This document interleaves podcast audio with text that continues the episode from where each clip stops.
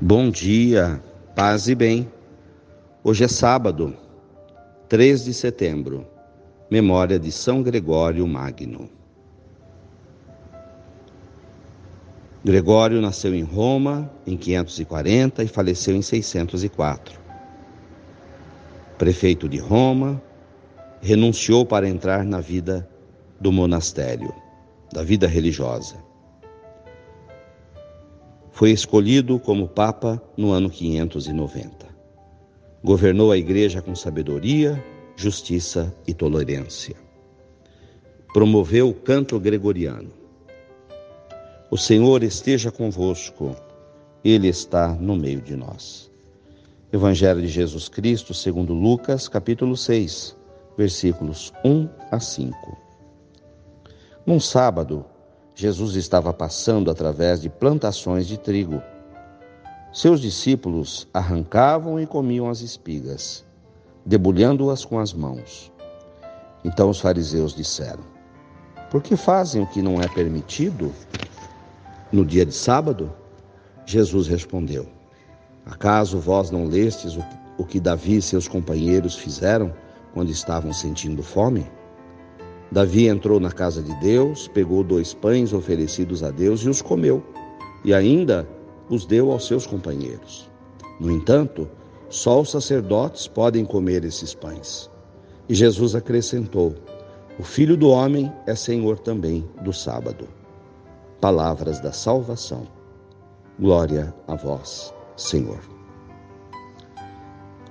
Irmãos queridos, como entender essa passagem do Evangelho, em que Jesus é criticado porque ele desobedece um preceito do judaísmo, que é o preceito de respeitar o sábado como dia sagrado, assim como é para nós hoje o dia de domingo sagrado.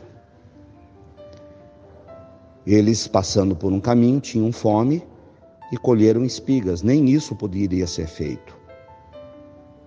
Dentro do judaísmo, a alimentação do sábado tinha que ser preparada na sexta-feira, na véspera. No dia de sábado não se podia fazer nada, nem trabalhar, nem preparar comida, a não ser rezar.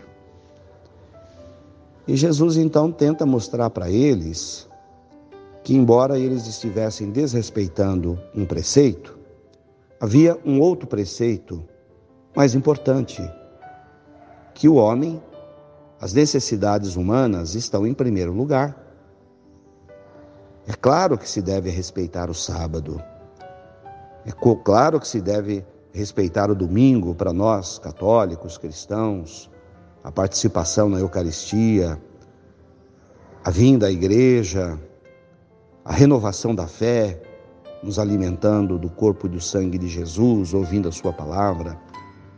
Mas quando houver alguma necessidade que nos impossibilite de participar da missa, qualquer coisa que alguém necessite de nós, um membro da família que esteja doente, que não devemos deixar de, de, de, visitar, de estar junto, ou abandonar a nossa família, porque o sagrado é sagrado. Mas as pessoas, o amor também é sagrado. Então Jesus tenta dizer para eles que não estava fazendo nada de errado.